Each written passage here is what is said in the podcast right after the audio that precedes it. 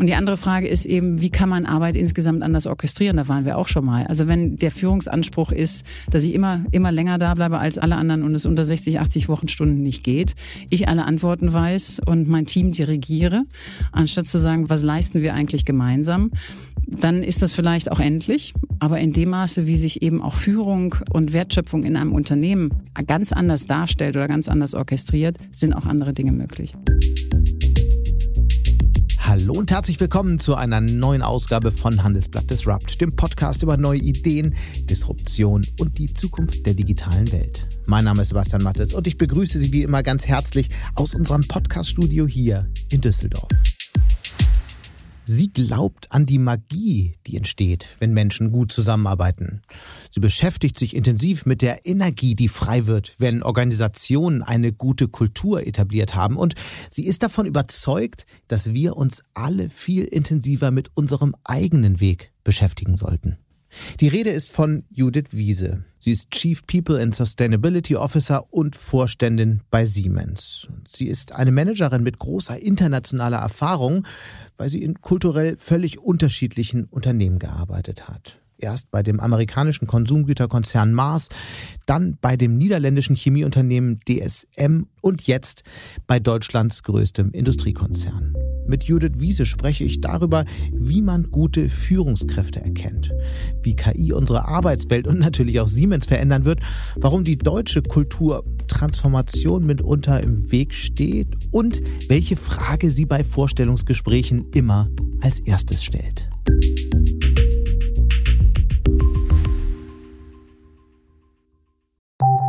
Nach einer kurzen Unterbrechung geht es gleich weiter. Bleiben Sie dran.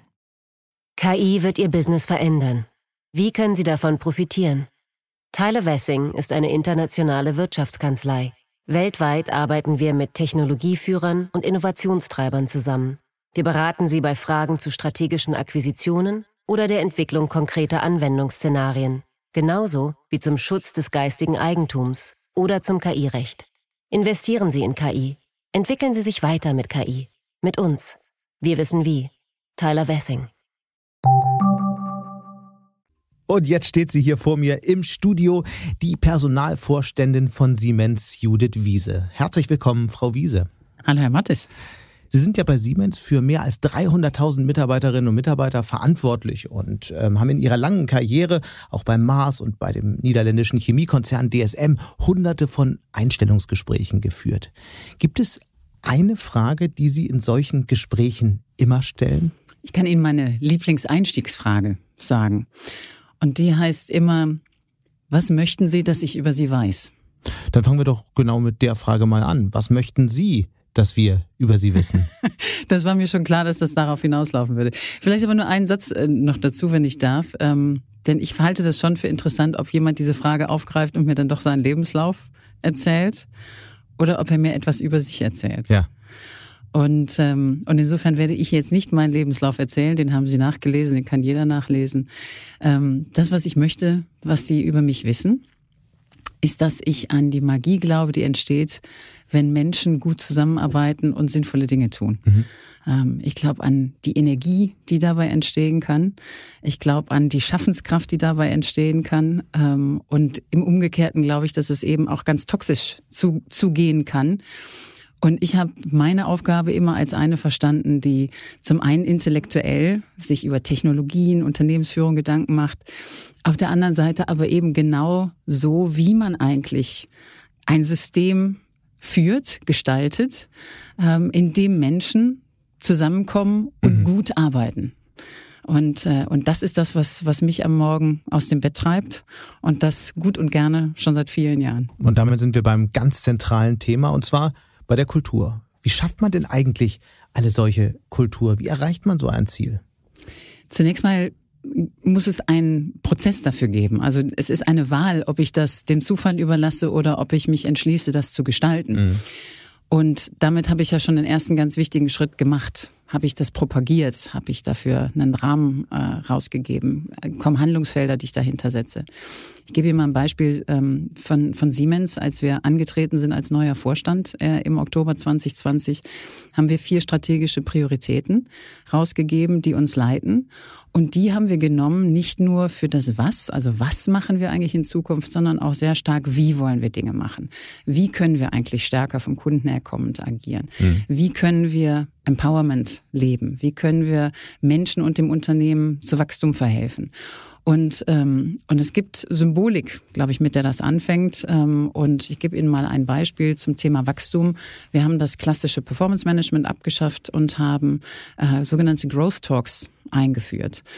Bei Empowerment haben wir uns darüber unterhalten, welche Entscheidungen man eigentlich jetzt wie weit nach unten delegieren kann. Was sind Entscheidungen, über die sich Leute geärgert haben, weil andere über, weil andere sie getroffen haben? Welche kann man adressieren?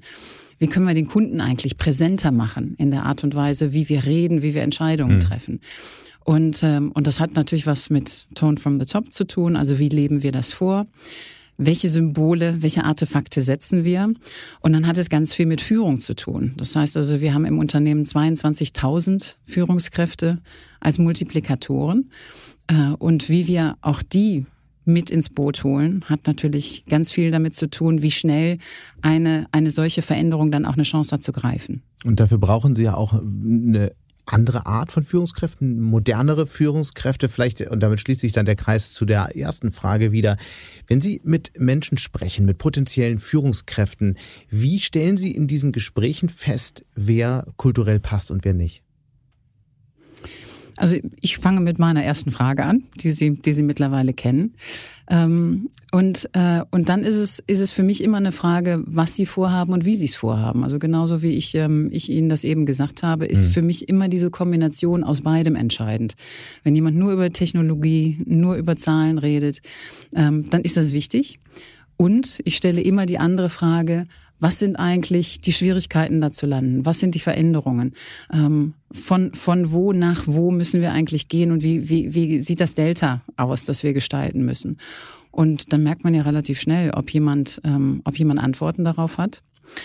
Und das Zweite, was ähm, mich auch immer interessiert, ist, inwiefern jemand selbst reflektiert ist. Ähm, was sind Werte, die jemanden leitet? Wie, wie kommen die im Alltag zum Tragen?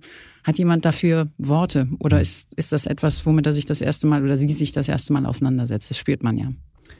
Was ist so der häufigste Fehler, den Sie in Vorstellungsgesprächen beobachten? Naja, also, dass die Leute mir ihren CV herbeten. Den kann ich lesen. Ne? Ähm, der sagt mir aber noch nichts über den Schwierigkeitsgrad aus, den es, den, den es gebraucht hat, bestimmte Ziele zu erreichen, wie viel Veränderung dafür nötig war, wie sich jemand eingebracht hat, äh, wie jemand äh, sein, sein Team mitgenommen hat. Äh, und das ist mir genauso wichtig wie das, wie das Ergebnis, das am Ende dasteht. Denn ein Ergebnis trägt aus meiner Sicht nur dauerhaft, ähm, wenn, wenn diese anderen Faktoren auch mit berücksichtigt sind. Mhm. Kommen wir mal zu Ihnen persönlich. Sie kommen aus Lüdenscheid, sind dann mit Ihrer Familie. Ich bin da nur zufällig geboren. genau. Sind dann mit Ihrer Familie nach Viersen am Niederrhein gezogen und haben dort auch Abitur gemacht. Später haben Sie in Rotterdam, Münster und Essen studiert, BWL und waren dann kurz in Harvard, einige Jahre später, 19 Jahre bei Mars insgesamt äh, und dann bei, wir haben es schon äh, besprochen, bei äh, DSM ist eine ganz schön lange Zeit bei Mars. Das heißt ja eigentlich immer, man soll äh, zwischendurch mal wechseln. Warum, warum 19 Jahre? Es war einfach eine tolle Zeit. Äh, ich habe unglaublich viel bei Mars gelernt, werde dem Unternehmen immer verbunden äh, sein ja. aufgrund, aufgrund dieser Tatsache.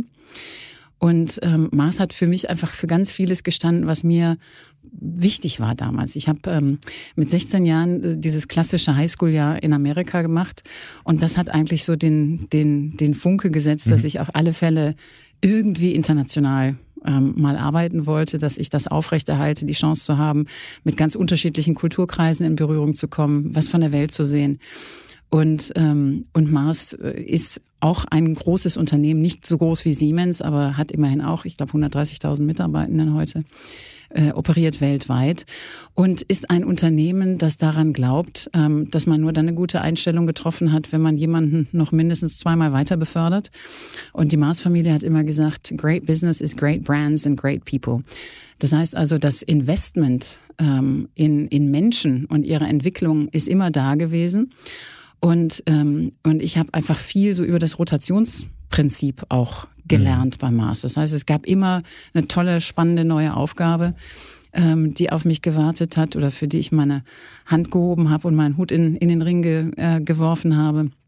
Und das hat einfach äh, mir ganz wunderbare 19 Lehrjahre und Lernjahre beschert und, und welche, wo ich sagen würde, dass ich eben gerade auch in dieser Führungsausbildung viel gelernt habe. Die Angelsachsen legen eben auch ganz starken Wert auf diese Verbindung vom Was und dem Wie. Also Leadership, alle Leadership-Lehre äh, äh, und, ähm, und Literatur ist in der Regel sehr angelsächsisch geprägt. Das ist ja kein Zufall. Mhm.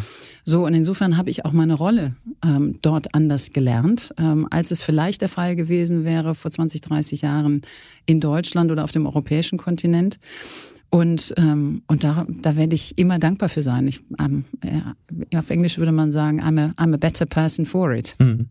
Und dann kam der Sprung zurück nach Europa. Wie groß war der Kulturschock dann? Ja, ich habe ähm, ich hab damals natürlich ähm, auch auch überlegt, was möchte ich wann wie machen. Und für mich ist immer wichtig gewesen, dass meine Lernkurve steil bleibt. Also ich habe ähm, nie das Bedürfnis gehabt, mich einzurichten. Und, ähm, und irgendwann im Laufe dieser 19 Jahre habe ich gemerkt, die Lernkurve flacht ab. Und mir war klar, dass wenn der Tag mal kommt, dass ich Mars für ein anderes Unternehmen verlasse, dass das vollkommen anders sein müsste. Dass ich nicht äh, versuche, aus der gleichen Branche was Ähnliches zu finden, sondern dass ich dann auch einen wirklichen Cut mache. Und ähm, als ich einmal so für mich so weit war, war zufällig ähm, DSM das erste Unternehmen, mit dem ich ernsthaft geredet habe und war anfangs gar nicht davon ausgegangen, dass das äh, auch, auch gleich zu etwas führt. Mhm. Hat es aber. Ähm, und, ähm, und eine der Sachen, die mich ähm, unglaublich angesprochen hat, ist, wie die Nachhaltigkeit dort gelebt worden ist und auch vorgelebt worden ist von dem damaligen CSO, dem Feike Siebesmar. Ähm, und habe einfach gemerkt, dass ich aus einem extrem ähm, Prinzipien und wertegetriebenen Unternehmen komme in der Art und Weise, wie man wie man nach innen umgeht, aber das mit DSM ähm, das eigentlich viel weiter nochmal gespielt worden ist, zu sagen, wie kann Nachhaltigkeit eigentlich Innovationen, Kapitalallokation treiben und gleichzeitig eine Vision, ein Wert äh, sein. Das hat mich sehr, sehr angesprochen und, und Feike hat das eben in Person auch, auch sehr verkörpert und alle, mit denen ich äh, gesprochen habe. War mein erstes börsennotiertes Unternehmen, Mars ist ja immer noch in, in Privatbesitz hätte aber tatsächlich kulturell, auch so von der Landeskultur, die dahinter steht, äh, nicht anders sein können. Denn die Engländer wie die Japaner sind ja eine sehr indirekte Kultur, auch in der Art und Weise, wie man, wie man spricht und interagiert. Und bei DSM, bei den, bei den Holländern geht's eben sehr direkt zu. Nennen Sie mal ein Beispiel, was war so der erste Kulturschock, den Sie da hatten? Naja, also die Streitkultur, die ist ganz anders mhm. ausgeprägt, als wir das, glaube ich, auch in Deutschland äh, kennen. Und, und als es sicherlich eben auch in diesem sehr, wir gehen sehr indirekt miteinander um, angelsächsischen mhm. Umfeld ist. Ähm, also da, da wird, werden die Dinge beim Namen genannt und da muss man sich erklären. Und äh, das, das eben in einer Art und Weise, ähm, die viel direkter in der Ansprache mhm. ist, ähm, als, äh, als ich das vorher, als ich das vorher erlebt habe. Äh, aber sehr, sehr erfrischend, ähm, denn damit kommt man ja einfach auch viel schneller auf den Punkt, ne? ähm, manchmal in, in den Dingen, die schwierig sind. Es gibt in den USA eine viel längere Tradition, sich mit den Themen Führung und Leadership zu beschäftigen. Gerade äh, in Deutschland sagen Expertinnen und Experten immer wieder, gibt es da Defizite. Wie haben Sie das erlebt? Ja, es ist, es, ich habe das Gefühl, dass ähm, dass dem immer wieder auch so ein bisschen Sprache fehlt. Ne? Also ich habe bei Mars eben nicht nur Führung gelernt, sondern auch viel Systemisches, mhm. ähm, wie man eben systemisch denkt, systemisch an Dinge rangeht. Das ist in Europa nicht immer vorherrschend, obwohl wir ja, obwohl wir ja eigentlich eine Schule haben in Europa, die die das kann. Ne? Ja. Ähm, da gibt's, ob das ob das Deutschland, die Wiener sind, äh, da gibt da, das gibt es ja. Es hat aber nicht in dieser Form prominent in Unternehmen Einzug gehalten und ich sehe das als riesige Möglichkeit. Ich sehe sehe das vor allen Dingen gerade als riesige Möglichkeit auch in dieser Zeit. Wie muss Denn, man sich das vorstellen? Erklären Sie das doch mal für alle, die sich nicht so sehr mit der Theorie auseinandergesetzt haben.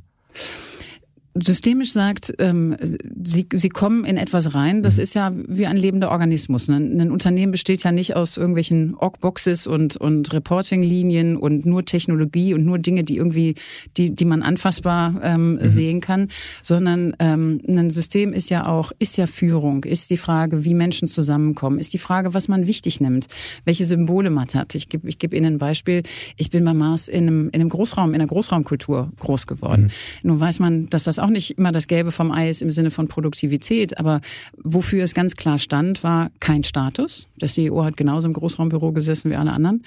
Ähm, und ganz äh, transparente Kommunika Kommunikation über, über Abteilungsgrenzen hinweg. Das ist das, was ich auch so mit, mit Artefakten meine. Was mhm. sieht man? Wie wird das gelebt? Wie setzt sich das fort? Ähm, und was sagt das eben auch über, über Glaubenswerte, die man hat? Ähm, Gibt es eine Expertenkultur? Worin mhm. manifestiert die sich? Welche, welche Vorteile hat die? Und in einer Welt, wo sich Dinge äh, ganz schnell bewegen, wo Dinge unvorhersehbar werden, wohin muss man sich dann eigentlich entwickeln und was sind dann die neuen Heldengeschichten? Woran macht man fest, dass man, dass man in eine andere Welt auch, auch gut rüberkommt? Und in Deutschland und Europa haben wir eher eine Expertenkultur im Vergleich zu den USA? Das glaube ich schon, wenn ich mir auch anschaue, wie wir unsere äh, Kinder in die Schule schicken, wie wir, wie wir äh, groß werden. Wir werden groß mit einem Rotstift ähm, äh, für den Tag, an dem wir Wissen reproduzieren sollen, für, für eine Klausur. Ähm, und, äh, und daran werden wir gemessen. Äh, Im Angelsächsischen haben meine Kinder gelernt, wie man fächerübergreifend auf Themen schaut, ähm, wie, man, wie man auf der Bühne ähm, sich präsentiert, Projekte präsentiert. Die haben ganz viele Projekte gemacht die haben das Lernen gelernt. Die haben ganz andere Ressourcen mitbekommen, ähm, als, als wir das klassisch in einer, in einer deutschen Schule auch, glaube ich, heute noch tun. Ich glaube, in den Grundschulen hat sich viel getan, aber nicht, ähm, aber nicht in den Gymnasien. Ähm, und, äh, und das zieht sich natürlich fort, auch, auch in die Unternehmen. Und äh, eine Expertenkultur ist wichtig natürlich auch in bestimmten Branchen. Es gibt Branchen, da möchten sie das nicht dem Zufall ähm, überlassen. Sie möchten auch nicht, dass ein Herzchirurg aus Hobby an ihnen ähm, arbeitet, sondern sie möchten einen Experten haben. Ähm, aber die Frage ist ja, wie sich Dinge entwickeln und, und was sie dann brauchen und welche Signale sie dann setzen müssen. Und deshalb haben wir eben viel über Empowerment gesprochen und über Growth Mindsets ähm, in, in Siemens und gesagt, wie können wir das eigentlich signalisieren an die Organisation, was wir damit meinen. Empowerment hat eben ganz viel auch mit Geschwindigkeit zu tun. Wenn, wenn alles die, die Kommandokette rauf und runter muss, dauert das halt ewig Zeit. Das mhm. können wir uns heute überhaupt nicht mehr erlauben. Ist auch, so möchte auch heute keiner mehr arbeiten. Das heißt also, es tut weder der Organisation im Unternehmen gut, noch, ähm, noch tut es dem Einzelnen gut. Und das Gleiche ist, ist meine Interpretation von Growth Mindset. Lernen wir. Ja? Geht es darum, dass wir zwei weiter lernen? 45, 50 Jahre Berufstätigkeit, Halbwertzeit des Wissens, was fünf Jahre. Ähm, das heißt also, wenn, wenn wir nicht weiter lernen, wenn wir das, wenn wir das nicht auch als, als Fähigkeit schätzen, haben wir einfach, haben wir einfach ein Problem. Und aufs Unternehmen geguckt, ähm, reden wir häufig von Failure Culture. Ich weiß gar nicht, ob ich den Begriff so, so glücklich finde. Für mich geht es gar nicht um große Erfolge und große Failures, sondern sondern es geht um Iteration. Ob wir schnell, ob wir schnell in der Lage sind, Iterationen zu machen und zu sagen, was klappt, was klappt nicht, wie navigieren wir eigentlich? Wie fördert man Menschen, die bereit sind, permanent zu lernen, zu wachsen, sich selbst auch in Frage zu stellen? Das ist ja jetzt keine Fähigkeit, die, die jeder einfach so mitbringt und die insbesondere ja auch in unseren Schulen nicht gelehrt wird. Die man aber wieder reaktivieren kann. Wie funktioniert das? Na, also zum einen nochmal Tone from the Top. Ähm, wir haben zum Beispiel ähm, ein, ein Meeting, das wir dreimal im Jahr machen mhm. mit unseren, mit unseren ähm, Senior Managern. Ähm, da geht es uns im Wesentlichen auch darum, ähm, über Themen zu diskutieren. Wir machen neben formalen ähm, Vorstandssitzungen auch Vorstandsworkshops, um ganz klar den Ton zu setzen. Es gibt Sachen, da wollen wir einfach diskutieren. Da muss nicht die Entscheidung am Ende stehen. Das muss nicht perfekt ähm, äh, äh, im, im Vorfeld schon alles durchgeholt sein, sondern wir wollen eigentlich ähm, Inspiration und Insights und dann möchten wir diskutieren und dann möchten wir dann möchten wir schauen, was wir damit machen. Ist das ist das wichtig für uns? Das sind so Signale, die man setzen kann und gleichzeitig. Und was ist das Signal genau? Es gibt nicht den allwissenden äh, Superboss, sondern wir sind ein Führungsgremium, genau. was auch keine Antworten auf jede Frage hat. Ganz genau. Ganz genau. Und, und dass wir eine Diskussionskultur fördern wollen, mhm. ähm, dass wir möchten, dass wir gemeinsam an Lösungen arbeiten. Ähm, und auch, auch das ist ja etwas, ähm, was, äh, was Organisationen herkömmlich beschreibt. Die sind sehr stark vom Organigramm getrieben. Ne? Ja. Und, und die Frage ist, wie man auch sowas auflösen kann ähm, und, und in den Dialog kommt, ähm, in der Lage ist, eben auch Probleme ähm, relativ schnell klar zu, zu ähm, auf den Tisch zu bringen, damit, damit sie anfassbar werden, damit es, damit es etwas ist, an dem man arbeiten Aber kann. wenn man, äh, ich stelle mir gerade vor, man würde bei Siemens äh, mehr als 300.000 Mitarbeiterinnen und Mitarbeiter ähm, den Organisationschart in irgendeiner Form auflösen, dann entsteht natürlich erstmal Chaos. Chaos. Na, sie, sie, sie werden nie ein Organigramm gänzlich auflösen können. Die Frage ist, welche Arbeit ist zu tun und wen brauchen sie dafür? Und das ist ja heute schon Realität, dass wir nicht nur Teil eines einzigen Teams sind, sondern dass wir, dass wir in mehreren Teams an unterschiedlichen Dingen arbeiten. Aber das einmal anzuerkennen und auch zu sagen, alle diese Teams sind wichtig. Alle diese Teams brauchen Vertrauen. Alle diese Teams brauchen Regeln der Zusammenarbeit, die uns helfen, schneller produktiv gemeinsam zu sein. Das sind ja Dinge, die kann man auch planen, die kann man trainieren trainieren ähm, und die kann man, die braucht man wie, eben nicht dem Zufall wie überlassen. Wie kann man das planen und trainieren? Ich glaube, das ist eine hm. ganz wichtige Frage, mit der sich ja alle Unternehmen gerade beschäftigen. Also wir haben 22.000 Führungskräfte. Wir haben uns erstmalig entschieden, ähm, äh, ein verpflichtendes Training auch für, für die zu machen, die zum ersten Mal Führungskraft werden, aber auch für die 22.000, die es heute schon sind, mhm. dass wir auch da das Signal setzen, wir, wir müssen uns alle weiterentwickeln. Das ist nicht nur eine einmalige Sache. Und was wir da machen, ist, wir, wir geben zum einen ne, die linke Gehirnhälfte, wir geben zum einen ähm, wichtige Impulse dafür, was sich an, an den Märkten tut, wie wir uns verändern, wie wir uns äh, anders ausrichten. Aber wir legen eben auch Wert darauf, wie baue ich effektive Teams, ähm, wie, wie schaffe ich es, eben auch ähm, äh, psychologische Sicherheit zu schaffen in Teams, ähm, damit das ein Hebel für Produktivität ist. Aber da arbeiten die ja noch nicht besser zusammen danach. Ja, aber das, das messen wir ja zum Teil dann auch über Engagement Surveys. Das heißt also auch da stimulieren wir ja aber wie Teams. incentiviert man Zusammenarbeit? Das ist wahrscheinlich mhm. die entscheidende Frage, oder? Na, aber nochmal, ich glaube, das, das lebt man, das lebt man zum einen vor. Mhm. Das signalisiert man, indem man, indem man auch Erwartungen signalisiert, mhm. wenn man so ein Training verpflichtend macht. Und wir schauen eben über, über Daten immer mehr auch rein in den Personalbereich, wie sich Dinge entwickeln. Wir mhm. haben einen, wir haben einen Engagement Survey. Das ist nichts Neues. Das machen viele Firmen. Den machen wir zweimal im Jahr. Ähm, aber wir stellen eben eine Reihe von Fragen. Wie gut fühlen sich Leute abgeholt mit, mit der strategischen Ausrichtung? Aber wie fühlen sich eben Leute auch gerade abgeholt bei diesen anderen Themen? Und, ähm, und das, das gucken wir uns an. Und die Erwartung ist, dass eben auch Teams das tun und Teams aktiv daran arbeiten, denn das können wir nicht äh, von oben dirigieren, sondern das muss, das muss auch von unten mhm. leben. Ist, glaube ich, recht einfach messbar, wie man einen guten Experten, eine gute Expertin erkennt. Da gibt es KPIs, die man erfüllt oder eben nicht erfüllt. Woran erkennt man eigentlich eine gute Führungskraft? Wir haben ja vorhin schon mal so, so ein bisschen drüber, drüber gesprochen. Aus meiner Sicht ist es, ähm, und auch das ist nichts Neues, ist es die Frage, ob Sie, ob Sie den Anspruch haben, auf alles eine Antwort zu wissen oder ob Sie jemand sind, der die richtigen Fragen stellt. Ähm, delegieren Sie. Und wenn Sie delegieren, delegieren Sie Informationen, Ressourcen. Mhm. Äh, wie nah bleiben Sie dabei? Delegieren heißt auch nicht, dass ich drei Meter wegspringe und nicht mehr gesehen bin, sondern delegieren heißt auch, dass ich nah dran bleibe und schaue, wie es läuft. Ähm, für mich ist eine gute Führungskraft eine, die ermuntert zum Dialog. Eine gute Führungskraft ist eine, die sich unterschiedliche Stimmen auch, auch holt. Wir reden ja oft über Diversität als Mann, Frau und vielleicht noch ähm, äh, Reisepass und, und Internationalität. Aber für mich ist die Frage, ähm, gebe ich das Signal, dass ich einfach auch andere Meinungen hören möchte mhm. und, und die zählen. Das sind alles ähm, Signale für mich, ob jemand das wirklich möchte ähm, und, äh, und wirklich uns hilft, auch in die Zukunft zu kommen oder ob wir eben doch an veralteten Dingen festhalten. Ähm, ich habe mehr Wissen, ähm, ich habe äh, mehr Status und, und deshalb führe ich eben über, über etwas, was eher Command and Control ist. Das sind natürlich äh, alles Dinge, die man erst rausfindet, wenn man eine gewisse Zeit mit jemandem zusammengearbeitet hat. Für, für so ein erstes Gespräch wahrscheinlich schwierig, oder?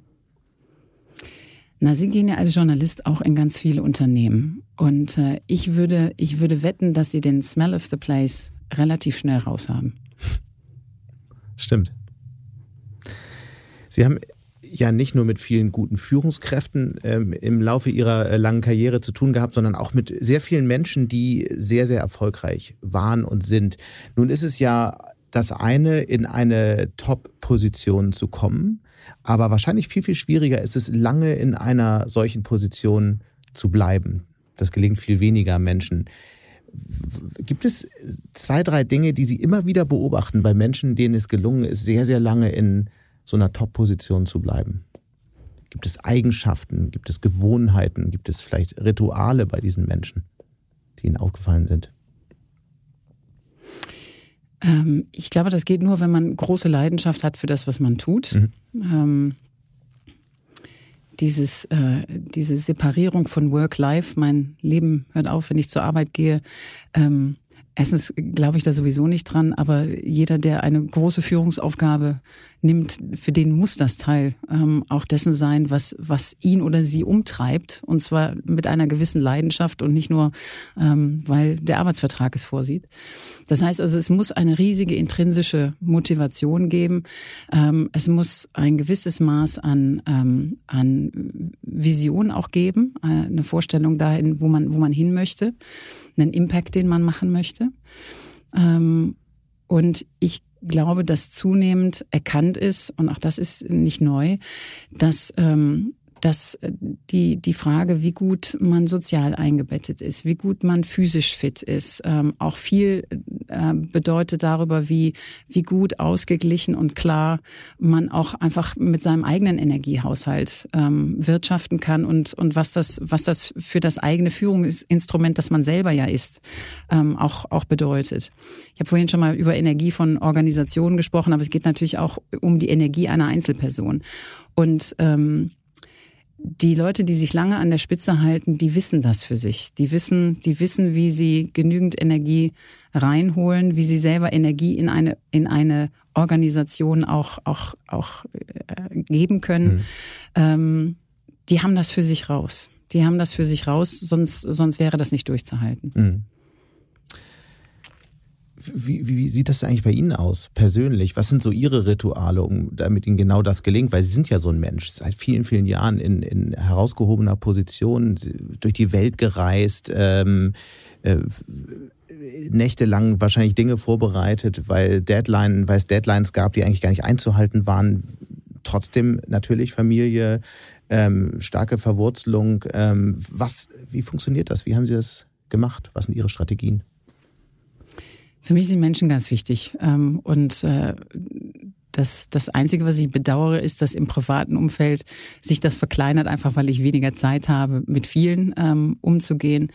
Ähm, dafür, dafür bekomme ich über den Job einfach die, äh, die Möglichkeit, ganz viel mit Menschen zu sein und mhm. mit ganz unterschiedlichen Menschen zu sein. Aber mir ist meine Familie unglaublich wichtig. Ich möchte am Wochenende geerdet sein. Also mir reicht der, das, das Sitzen im Garten mit einer Zeitung oder der Spaziergang mit dem Hund. Ähm, ich koche gerne, ich sag mal, ähm, also solange ich es nicht muss. Ähm, äh, aber für, für mich ist, äh, ist, ist Gemüseschnibbeln ähm, therapeutisch. Ähm, das, äh, das, da merke ich einfach, ich komme aus meinem Kopf raus in was, in was ganz anderes. Ähm, ich reise nach wie vor gerne. Ähm, aber für mich ist es, ist es Gesellschaft, ähm, die, die wichtig ist, die, hm. die mir wichtig ist. Und, ähm, und ich brauche auch ein gewisses Maß an, an, an einfach physischer ähm, äh, Betätigung. Also ob das jetzt Laufen gehen ist oder wie gesagt mit dem Hund spazieren gehen ist. Ich bin da gar nicht besonders anspruchsvoll ähm, oder besonders ambitioniert, aber das ist mir, das ist mir wichtig. Ich mache meine, meine Sonnengrüße morgens. Ähm, das, das sind so die Momente, auch mich nochmal zu fokussieren und auf einen Tag einzulassen. Und das andere, was ich gelernt habe, ist ähm, innezuhalten, bevor ich irgendwo hingehe. Ähm, und an einem, an einem Tag kann das, können das acht oder zehn oder zwölf verschiedene Termine sein, aber einfach jedes Mal innezuhalten und zu sagen, wo gehe ich eigentlich gerade hin? Was möchte ich da eigentlich? Ähm, wem begegne ich da? Das, das sind Dinge. Das heißt, das sind so diese, diese so 20 die, Sekunden vor Beginn eines neuen Termins oder wie muss man sich das vorstellen? Ja, oder auch ein paar Minuten, ja. ne? ähm, je nachdem, was es ist und, und wie wichtig oder schwierig mhm. ich das vielleicht auch finde. Mm, und dann, dann, dann erde ich mich. Ähm, das, das sind so meine, das sind so meine kleinen Rituale. Ich versuche eben immer auch ein bisschen Zeit fürs Lesen zu finden. Die ist nicht so, wie ich mir das vorstelle. Mhm. Ähm, das sind eben heutzutage auch eher Artikel oder auch Podcasts, die ich hören kann. Ähm, aber das sind so, das sind so meine kleinen Inseln, ne, ähm, die mir, die mir wichtig sind. Sie haben gerade was Interessantes gesagt, äh, das Thema, diese Grenze zwischen Work und Life, die gibt es bei Ihnen gar nicht so. Da kommt ja nun eine neue Generation auch in die Unternehmen, die würde das jetzt als ganz schön oldschool bezeichnen und äh, hat dann einen ganz anderen Blick auf das Thema. Wie gehen Sie denn damit um und was bedeutet das auch für die Führungskräfte der Zukunft? Weil Sie ja gerade beschrieben haben, Menschen, die dann doch am Ende die großen Karrieren vor sich haben, sind eben Menschen, die das nicht so sehen Müssen wir jetzt alle umdenken? Ein Stück weit schon. Ein Stück weit äh, muss uns ganz klar sein, dass gerade auch äh, aus der Pandemie kommt, die Menschen ganz klar sind darüber, was sie wollen oder viel, viel klarer und viel artikulierter äh, darüber sind, was sie wollen. Der Arbeitsmarkt wird ihnen Recht geben, tut er heute schon und in fünf oder zehn Jahren erst recht. Wenn wir Arbeitskräftemangel in Deutschland haben, ähm, werden wir dem, ob wir wollen oder nicht, auch noch mal stärker zuhören müssen, mhm. wenn wir es heute nicht tun. Ähm, aber die Menschen möchten am Ende des Tages vor allen Dingen die Chance haben, ihr Leben selbst zu bestimmen. Und selber eben auch zu, zu sagen, wo, wo ziehe ich meine Grenzen und, und wie orchestriere ich das. Ich glaube, dass die auch akzeptieren, dass es da, dabei Grenzen gibt, je nachdem, für welchen Job man sich entschieden hat. Ähm, und das Stichwort, ne, nicht jeder, nicht jeder kann ins Homeoffice. Ähm, aber wenn man, wenn man das klar hat und sagt, so, was, was möchtest du, was brauchst du, was brauchen wir, wie müssen wir zusammenkommen, was wollen wir eigentlich gemeinsam erreichen und, und was ist dir ansonsten noch wichtig, dann lassen sich viele Dinge auch lösen. Und, ähm, und wenn Sind ich Sie sowieso, aber nicht manchmal ein bisschen frustriert von teils echt unrealistischen Vorstellungen? Ich habe die in der Breite nicht gemacht. Also die Anekdoten kennen wir alle. Ne? Die Anekdoten kennen wir alle von den Leuten, die angeblich gar nicht mehr zurückkommen wollen und, äh, ne, und, und sich gänzlich verweigern. Die gibt, die gibt es mit Sicherheit, diese Einzelfälle.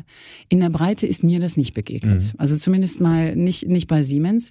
Wir haben uns natürlich auch darüber unterhalten, ähm, was wir sehen, wie kommen Menschen zurück, wie arbeiten wir jetzt eigentlich hybrid. Ähm, aber das, das alleine wird, wird sowieso nicht der Trick sein. Also wenn wir die Diskussion ähm, um, um diese Integration verkürzen auf, äh, kommt jemand rein oder kommt jemand nicht rein, dann haben wir eigentlich auch schon verloren. Ich wollte das gar nicht so sehr verstanden mhm. wissen auf die hybride Arbeitsweise, ja. über die wir gerne gleich nochmal sprechen können, sondern eher auf, auf eine Beobachtung, die ich immer mache, nämlich wenn ich mir die großen Karrieren anschaue in der Wirtschaft oder im Journalismus, wo auch immer, dann finde ich immer interessant, ähm, vieles von dem, was Sie sagen, mhm. würde ich genauso ähm, ähm, unterschreiben. Ergänzend würde ich, äh, habe ich beobachtet, dass äh, die Menschen, die später sehr, sehr erfolgreich wurden, in den ersten Berufsjahren, in den ersten fünf, sieben, acht Jahren wahnsinnig viel investiert haben. Ähm, unglaublich viel gearbeitet haben, sehr, sehr viel ausprobiert haben und auf dieser sehr breiten Basis dann am Ende ihre Karriere aufgebaut haben. Mhm. Und ähm, jetzt schaut man auf eine Generation, die sagt, ich komme total gerne und ich bin auch engagiert, aber bitteschön, 17.30 Uhr ist für mich Schluss und lasst mich bitte mit allem, was darüber hinausgeht, in Ruhe. Und das ist so dieser Mismatch, auf den ich hinaus wollte. Ist, beobachten Sie den auch oder bin das nur ich? Es gibt, es gibt diese Tendenzen. Ich glaube aber, dass sie größer gemacht werden, als sie sind. Ähm, wir haben letztens noch mal so ein McKinsey Research gelesen über die unterschiedlichen Generationen. Ähm, da ist das nicht so prominent, wie es gerne gemacht wird. Ähm, was die Menschen wollen, ist, wie gesagt, die, die Chance der Integration und das relativ selbstbestimmt. Die meisten wollen Weiterentwicklung. Und je IT- oder technologienah ähm, mhm. jemand arbeitet, umso wichtiger wird das.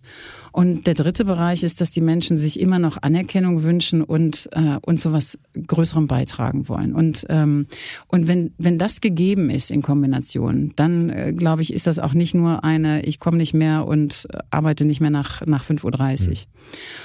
Und die andere Frage ist eben, wie kann man Arbeit insgesamt anders orchestrieren? Da waren wir auch schon mal. Also wenn der Führungsanspruch ist, dass ich immer, immer länger da bleibe als alle anderen und es unter 60, 80 Wochenstunden nicht geht, ich alle Antworten weiß und mein Team dirigiere, anstatt zu sagen, was, was leisten wir eigentlich gemeinsam, dann ist das vielleicht auch endlich. Ähm, aber in dem Maße, wie sich eben auch Führung ähm, und, und Wertschöpfung in einem Unternehmen ähm, ganz anders darstellt oder ganz anders orchestriert, sind auch andere Dinge mhm. möglich.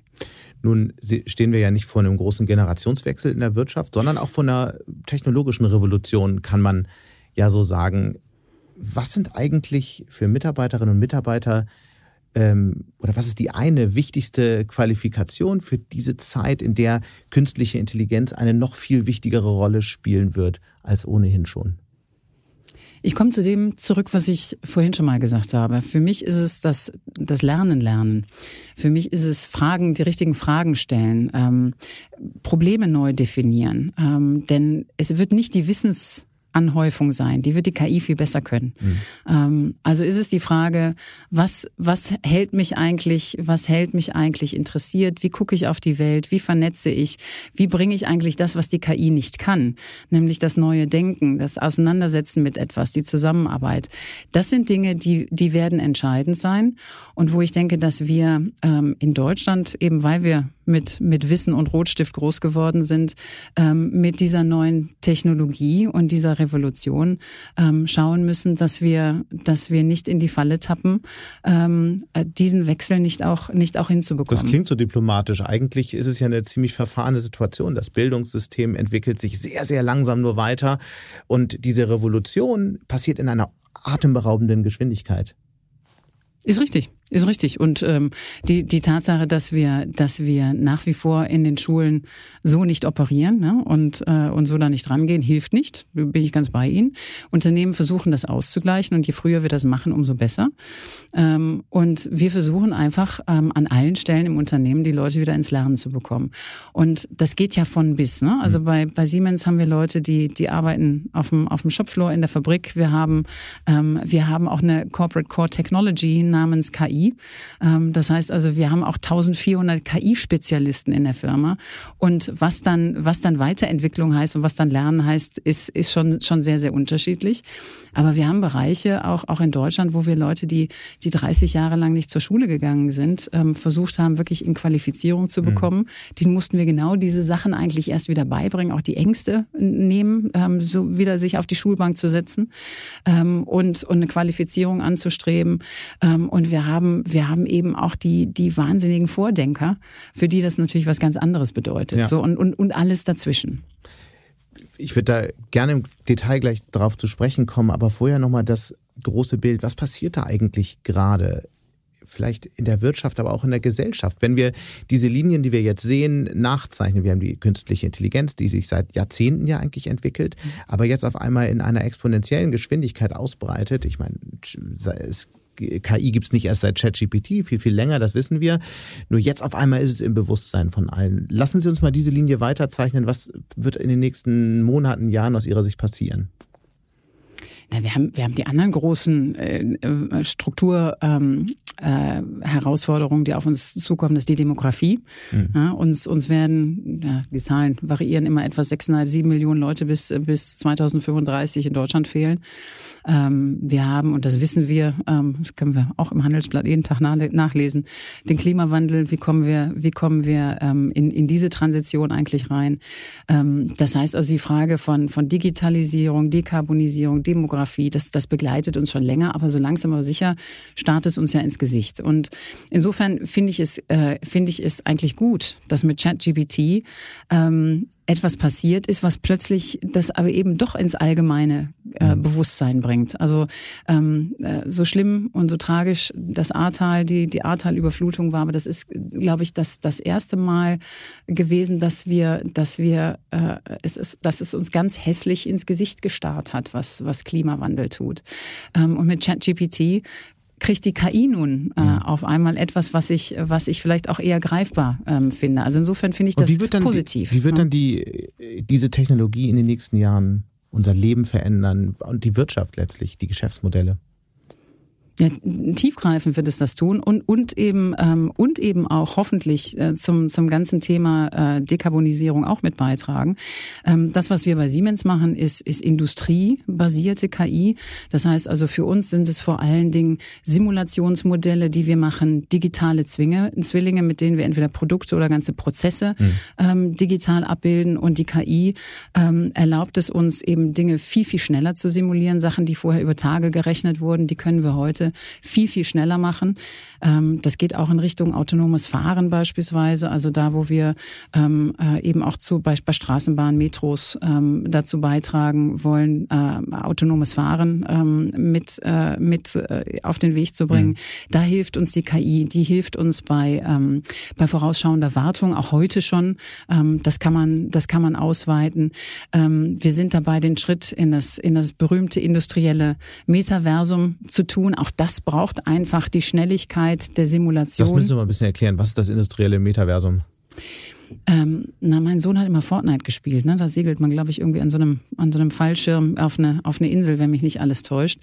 Heute segeln sie ähm, in eine in eine Fabrik rein virtuell und äh, und können sich in dieser Fabrik ähm, alles anschauen. Also mhm. entweder sie planen sie so und oder sie schauen sie sich eben an im laufenden Betrieb. Das heißt also, sie können optimieren von der Energieeinsparung, von von der Geschwindigkeit, ähm, vom CO2-Abdruck.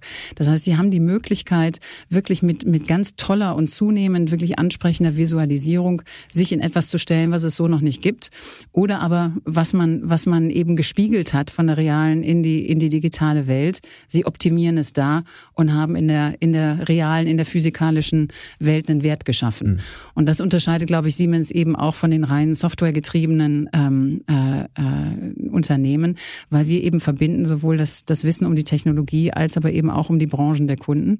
Ähm, und deshalb können wir an der Stelle einfach helfen und, und diese Dinge abbilden, greifbar machen ähm, und dafür sorgen, dass wir mit weniger mehr machen. Das heißt, äh, künstliche Intelligenz wird dabei helfen, ähm, Prozesse effizienter zu machen. Also im Grunde ist ein Instrument im Kampf gegen die Klimakrise, wird helfen, durch die Automatisierung Jobs ähm, zu automatisieren, für die es ohnehin schon keine Fachkräfte mehr genau. gibt.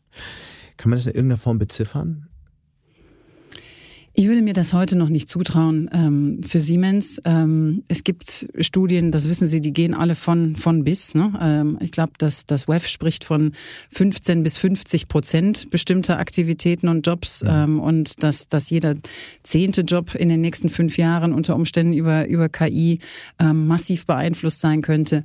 Ich weiß noch nicht so genau, ähm, ob diesen Studien oder in welcher in welcher Form diesen Studien zu trauen ist. Für Siemens wissen wir eben, weil wir seit 30 Jahren schon künstliche künstliche Intelligenz machen, mhm. ähm, dass, äh, dass damit auch ganz viele Jobs kommen werden, die wir, die wir benötigen werden und andere, die sich verändern. Wird Siemens denn mehr oder weniger Menschen beschäftigen jetzt nach der KI-Revolution? Auch, auch das kann ich nicht mit absoluter Sicherheit äh, sagen. Ich, ich glaube aber, dass genau das passieren wird, was wir auch mit der Digitalisierung schon gesehen haben, dass bestimmte Aktivitäten wegfallen und andere neue dazukommen. Ähm, ich sehe, ich sehe das weder als Jobkiller noch als als als Jobmaschine, sondern schlicht und ergreifend etwas, was was verändern wird. Und wir, äh, auch wenn ich auch wenn ich auf ihre auf ihre Sonderausgabe schaue, ähm, die 50 Jobs, die sie sich da angeschaut haben, die sich entweder stark verändern und auch wachsen. Mhm. Ähm, da sind einfach ganz viele dabei, ähm, die, die, wir, die wir bei Siemens brauchen und, und zunehmend brauchen werden. Das ist natürlich ähm, mit einer globalen, von einer globalen Perspektive aus ähm, sicher äh, interessant und, und richtig. Aus individueller Perspektive macht sich jetzt der ein oder andere sicherlich auch Sorgen, weil äh, Jobs werden sich verändern, einige werden wegfallen, neue werden entstehen diese Sorgen gibt es garantiert auch bei Siemens, wie in vielen anderen Unternehmen. Wie leitet man eigentlich ein Unternehmen durch so eine Transformation? Wie funktioniert das? Wie sorgt man dafür, dass die Ängste nicht so groß werden, dass sich am Ende keiner mehr bewegen will? Das ist eine ganz wichtige Frage.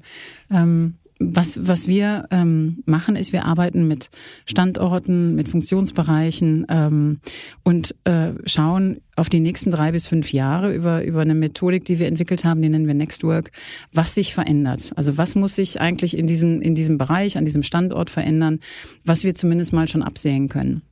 Und dann übersetzen wir das in Lernpfade für, für Jobfamilien. Also eines der ganz, ganz simplen Beispiele ist ähm, der Weg vom Mechaniker zum Mechatroniker. Mhm. Also wer vor 20 Jahren Mechaniker gelernt hat, der muss eigentlich heute Mechatroniker sein. Da kann ich, da kann ich wunderbar Lernpfade draufsetzen und das den entsprechenden Leuten anbieten. Und auch da helfen mir Daten, weil ich viel genauer schauen kann, was ist eigentlich wo erforderlich. Und dann haben wir natürlich über den Growth Talk, über das individuelle Gespräch noch die Möglichkeit zu sagen, ähm, Herr Mattes, was, brauchen denn genau Sie eigentlich? Ja? Und, ähm, und, und so kommen die Dinge zusammen. Auch hier wird KI uns enorm helfen. Ähm, wir arbeiten heute schon über, über eine große Lernplattform, sehr stark mit Daten, sehr stark digital. Und in der Zukunft ähm, äh, wird sich das hyperpersonalisieren. Ähm, das heißt also, wenn Sie morgens Ihren Computer hochfahren, stelle ich mir immer vor, da grüßt mich heute jemand und sagt, äh, liebe Judith, so viel hast du, hast du schon gelernt in diesem Jahr, so viele digitale Lernstunden hast du. Ähm, in der Zukunft wird der, wird der Computer vielleicht sagen, liebe Judith, ähm, Leute in deinem Job, die haben in der letzten Zeit das und das gelernt. Oder Leute in deinem Job, die haben sich auch für folgende Weiterentwicklung ähm, in andere Jobs interessiert und mhm. dafür haben die das und das gelernt. Und by the way, hier ist unsere Lernplattform, schau dir doch mal das und das an. Ähm, möchtest du das nicht lernen? So, das heißt also auch hier wird die KI auch gerade den Bereich, für den, den ich stehe mit, mit People und Organisation, enorm verändern. Das wird das Lernen mhm. enorm verändern.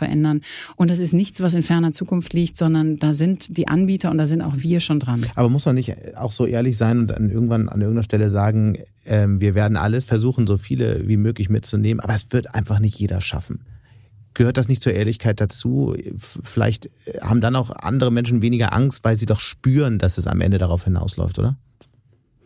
Das ist mit Sicherheit so. Ja? Und sie, sie werden nicht ähm, jeden mitnehmen können. Wir werden nicht jeden mitnehmen können. Das, was mir wichtig ist, ist eine, ist eine Unterhaltung, auch eine ehrliche Unterhaltung und, und wir reden viel über nachhaltige Beschäftigungsfähigkeit.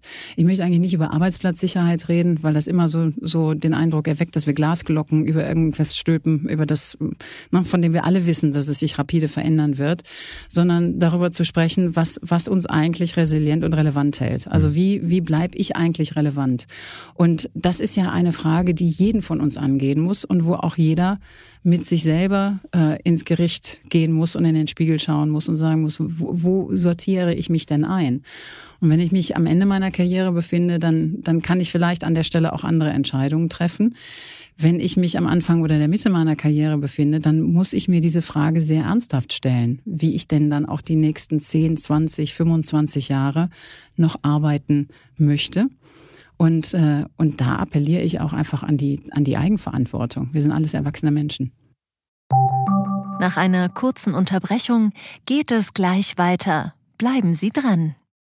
Zinsen, Immobilien, Geopolitik, das Jahr der Entscheidungen. Das ist das Motto des diesjährigen Bankengipfels. Banken sehen sich gerade mit einer Vielzahl von Krisen konfrontiert. In dieser Situation sind unabhängige Information und Orientierung wichtiger denn je.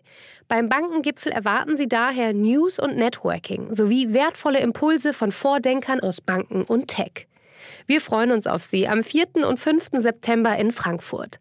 Mit dem Vorteilscode Bankengipfel24 erhalten Sie 15% auf den Teilnehmerpreis unter handelsblatt-bankengipfel.de.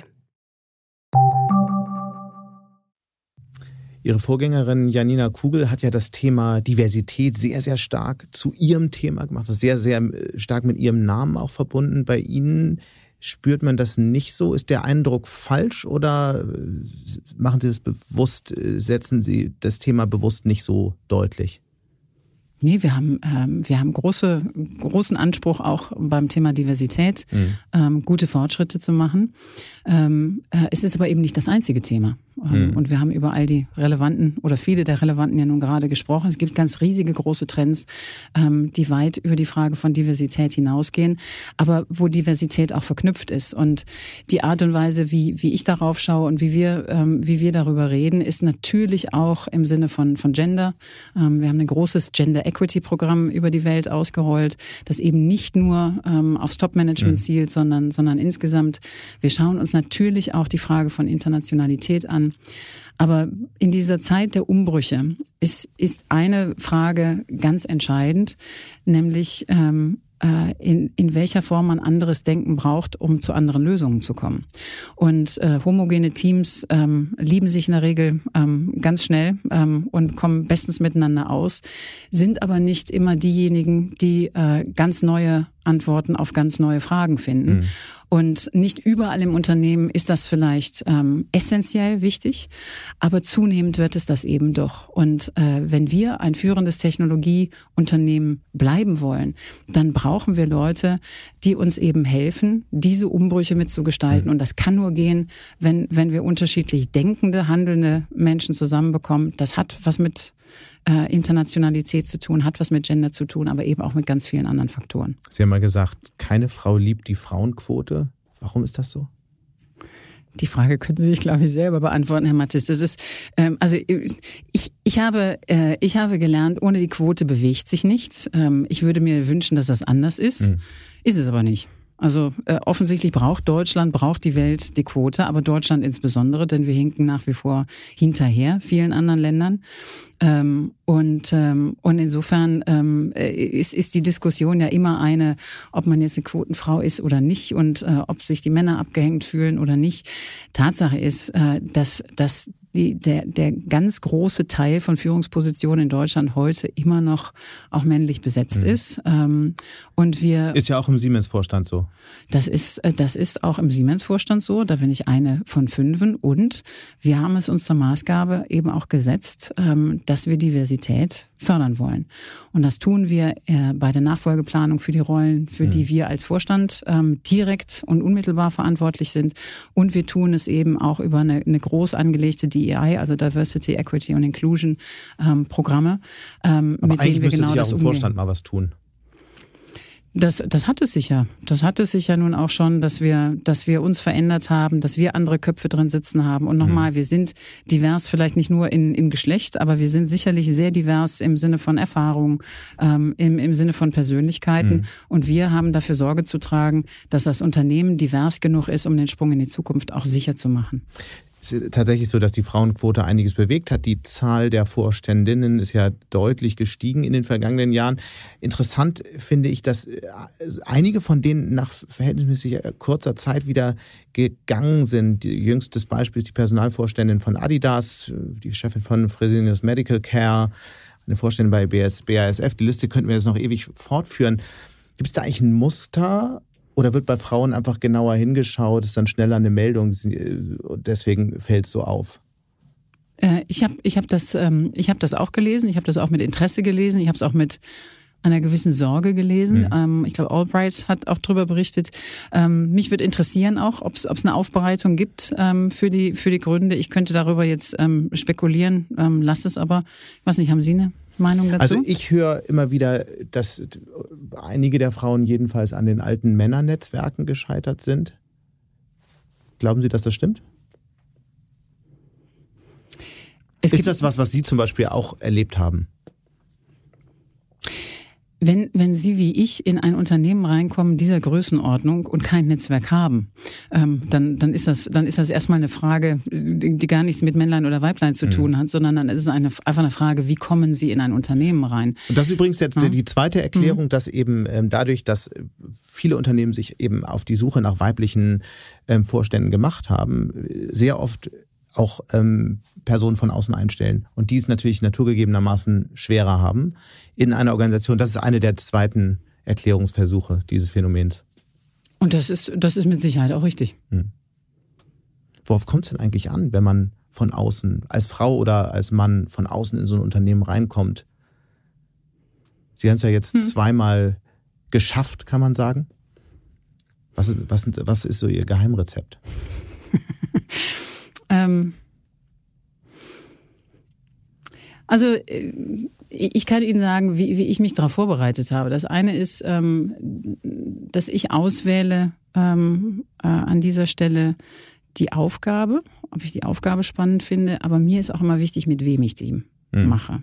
Ähm, das sieht, glaube ich, nicht jeder so. Ich glaube, es gibt auch Leute, die sagen, ich gehe auf die Aufgabe, ich gehe auf die Rolle der Rest interessiert mich vielleicht nur zweitrangig. Das ist bei mir anders. Mhm. also mir war schon wichtig, dass ich meine anderen Vorstandskollegen auch kennengelernt habe im, im Rahmen des Prozesses und äh, ein Gefühl bekommen habe dafür, wie die ticken und wie die an diese Transformationsaufgabe auch rangehen mhm. wollen. Und ob wir uns eben nicht nur übers Kognitive finden, sondern ob wir uns auch über einen Wertekanon, ein Führungsverständnis etc. finden. Also das war mir, das war mir besonders ähm, wichtig. Ähm, mir war auch wichtig zu sagen, ich komme als ich selbst. Ähm, ich komme aus einer angelsächsischen, unglaublich informalen äh, Welt, 19 Jahre lang. Und das, da habe ich mir beim Wechsel zu DSM schon meine Gedanken gemacht, ähm, ob das so trägt oder wie das, wie das trägt. Mhm. Und am Ende habe ich gesagt, ich gehe, ich gehe rein und entweder, entweder bin ich ähm, ne, systemisches Denken, entweder bin ich jemand, der auch das System ein Stück weit verändern kann und das System spuckt mich nicht wieder aus. Ähm, oder aber ähm, es ist so, ja, es gibt eine Ab Abwehrreaktion, aber dann werde ich mich auch nicht verbiegen. Mhm. Ja? Dann werde ich mich auch nicht verbiegen und dann ist mir kein Status und kein Titel und keine Visitenkarte ähm, wichtig genug, als als dass ich das täte. Und ich glaube, das muss man, das muss man so ein Stück weit ähm, äh, mit sich mit sich im Reinen haben. Ähm, das zweite ist ähm, oder das dritte ist, wie, wie bereiten Sie sich dann darauf vor? Ne? Und äh, eine der Sachen, die ich gelernt habe beim Wechsel von Mars zu DSM und dann anders gemacht habe beim Wechsel von DSM zu Siemens ist nach 19 Jahren müssen sie keine mehr erklären, wer sie sind. Ähm, äh, funktioniert auch gar nicht, weil sowieso schon jeder eine Meinung hat. Ja? Ähm, äh, wenn sie neu irgendwo reinkommen, dann müssen sie sowohl erklären, wer sie sind, was sie leitet, aber auch was sie können. Und sie müssen ein Verständnis dafür haben, ähm, wofür der Stuhl steht, den sie erben. Ne? Auch da, Sie haben mich vorhin nach systemischem Denken gefragt. Ähm, manchmal setzt man sich auf einen Stuhl, ohne zu wissen, wer da vorher drauf gesessen hat, wie der Stuhl angeschaut worden ist ähm, und dass manche Sachen, die bei einem selber landen, ähm, gar nicht Feedback für einen persönlich sind, sondern sondern am Stuhl kleben. Mhm. Und dann muss man dann muss man vielleicht auch ähm, den Stuhl verändern oder das das thematisieren. Ähm, so, und das, das sind die Dinge, die mich äh, geleitet haben. Ich habe äh, mich darauf vorbereitet, was, was ich machen möchte, wie ich reinkommen möchte und wie ich das auch kommuniziere. Ähm, und damit bin ich, bin ich gut gefahren. Dieses sich selbst erklären müssen, müssen das Frauen eigentlich mehr als Männer, wenn sie neu in einer Organisation ankommen? Vielleicht. Weiß ich nicht. Das kann ich Ihnen, das kann ich nicht sagen. Also vielleicht, vielleicht ist das so. Hm. Lassen Sie uns zum Abschluss nochmal über die Zukunft sprechen. Ich habe gehört, dass Ihre Tochter Ihnen mal eine Bucketlist geschrieben hat mit Dingen, die Sie in Ihrem Leben unbedingt noch erreichen sollten. Was steckt denn dahinter? Ja, meine Tochter hat mir zu meinem 50. Ähm, 50 Dinge ähm, aufgeschrieben, die ich, äh, die ich, die ich nochmal äh, angehen sollte. Ich bin das dann durchgegangen und habe festgestellt, ein paar habe ich immerhin schon schon erledigt. Ähm, ich habe ich hab zwei Antworten darauf. Das eine ist, ähm, wir sollten unser Leben leben und uns immer wieder hinterfragen, ob das das richtige Leben ist und ob es unseres ist. Hm. Dann braucht man eigentlich auch keine Bucketliste. Ähm, da muss man auch nichts verändern, wenn, wenn schlimme Dinge passieren, sondern es geht eigentlich immer wieder darum zu sagen, bin ich eigentlich bei mir? Ähm, habe ich Energie? Habe ich welche zu geben? Ähm, und äh, und das ist das ist mir am wichtigsten. Aber wie findet man das eigentlich raus? Das sagt sich so leicht. Das würde sicher hier in der Runde jeder ähm, unterschreiben. Aber das ist ja im Prozess gar nicht so einfach. Aber die wenigsten, ähm, die darauf keine Antwort wissen, haben sich mit dieser Frage ernsthaft auch hingesetzt. Ne? Ähm, ist, äh, ich meine, das ist eine der schwierigsten Fragen im Leben. Mhm. Ähm, die hat man auch nie, mit der Frage ist man ja auch nie fertig. Ähm, Aber wie funktioniert das bei Ihnen? Setzen Sie sich dann hin und denken einfach mal nach oder schreiben Sie es auf oder spiegeln Sie das mit einer anderen Person? Ähm, alles, alles. Und es, es gibt, glaube ich, auch immer wieder Momente, oder zumindest mal war das bei mir so. Ich habe ja bei Mars alle zwei, zweieinhalb Jahre innerhalb des Systems äh, auch, auch die Rolle gewechselt, zum Teil über Bewerbungsverfahren, mhm. interne, mhm. zum Teil ohne. Das sind eigentlich für mich immer gute Punkte gewesen, zu sagen, wo stehe ich eigentlich? Ähm, was ist mir wichtig? Will ich das? Will mein Mann das? Ähm, äh, und äh, wo, wo, wollen, wo wollen wir gemeinsam hin? Passt das für uns? Ähm, äh, ist das eine Aufgabe, die, die mich anspricht? Glaube ich, dass ich da was bewirken kann? Ähm, und insofern hat es eigentlich diese Punkte immer wieder gegeben. Ähm, Teil dessen, was ich gemacht habe, ähm, als ich bei Mars weggegangen ist, und das hört sich vielleicht komisch an, wenn man seinen ersten, ähm, seinen ersten großen Job ähm, äh, in, in diesem Fall bei DSM antritt, aber ich habe an der Stelle mit einem Transition Coach tatsächlich auch gearbeitet und die hat gesagt, du musst erst loslassen, bevor du in was Neues gehst. Und nach 19 Jahren ähm, äh, mag man sich zwar ganz legitim auf die neue Aufgabe freuen, aber man muss auch lernen, etwas loszulassen. Also habe ich Sachen aufgeschrieben, ähm, die mich Mars schätzen lassen. Ne? Ähm, was, was werde ich vermissen? Ähm, was möchte ich, was möchte ich mitnehmen? Ähm, was werde ich vielleicht auch nicht vermissen und werde, werde das nach vorne raus anders machen? So, und, und das ist auf der einen Seite vom Prozess her kein Hexenwerk. Wir alle können uns hinsetzen mit Bleistift und Papier, aber sich wirklich dran zu machen, ist schwierig. Hm. Ist schwierig, aber es kann jeder. Was steht sonst so auf der Bucketlist? Sind die alle so von der Tragweite, die äh, Nee, nee, nee, nee. Also da stehen auch solche Sachen drauf, wie ich soll Bungee springen gehen. Das mache ich aber ganz bestimmt nicht, weil ich erstens Höhenangst habe und zweitens mir schlecht wird, wenn ich da Kopf äh, überfallen würde. Ich dachte, man das sollte sich mit, mit seinen Ängsten konfrontieren. Ja, ja, aber mit, mit, denen, mit denen nicht. Also das, das, stimmt, das stimmt nicht ganz. Ich habe tatsächlich überlegt, ob ich noch in meinem Leben noch mal aus dem Flugzeug springe im mhm. Tandem, ähm, um der Höhenangst zu begegnen. Aber äh, kopfüber irgendwo runterzufallen, ähm, nein, nein, nein, nein, nein, nein. Da, da, da bin ich, da bin ich ganz raus. Ähm, und äh, wir haben bei Siemens auch noch viel vor, worauf ich mich freue. Und ich habe das ganz zu Anfang gesagt, ähm, was, was treibt mich morgens aus dem Bett?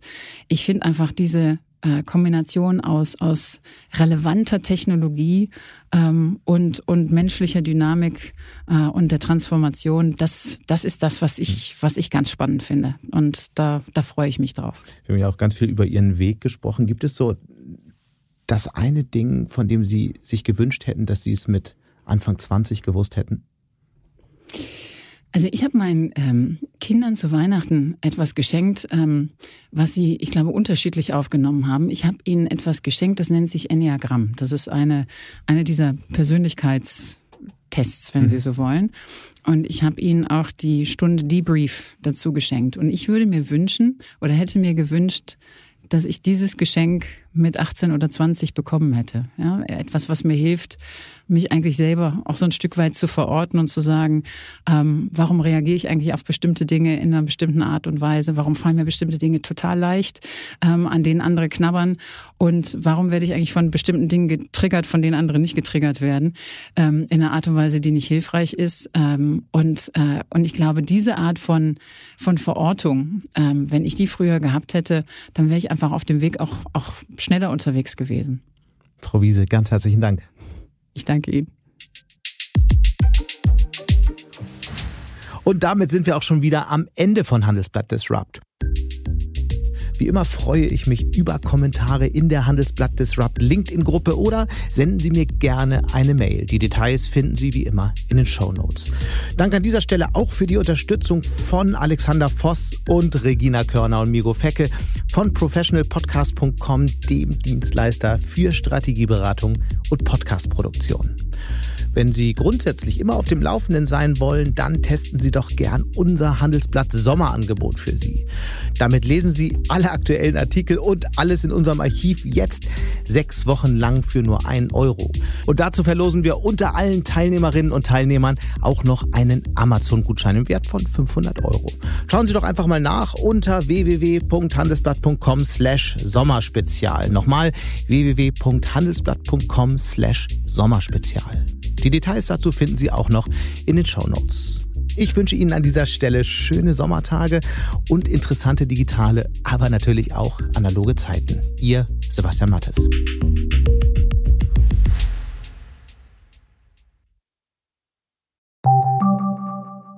Eine Weltreise starten, ihr Hobby ausleben, finanzielle Unabhängigkeit muss kein Traum bleiben. In der neuen Vivo Coach Masterclass erfahren Sie, wie Sie das Vermögen dafür aufbauen und es einsetzen. Kurzweilige Videos, spannende Inhalte, konkret umsetzbare Empfehlungen. Entdecken Sie das neue kostenlose Video-Learning-Format exklusiv für Abonnentinnen und Abonnenten der Wirtschaftswoche. Jetzt unter vivo.de slash coach slash masterclass. Vivo Coach. Wissen, das sich auszahlt.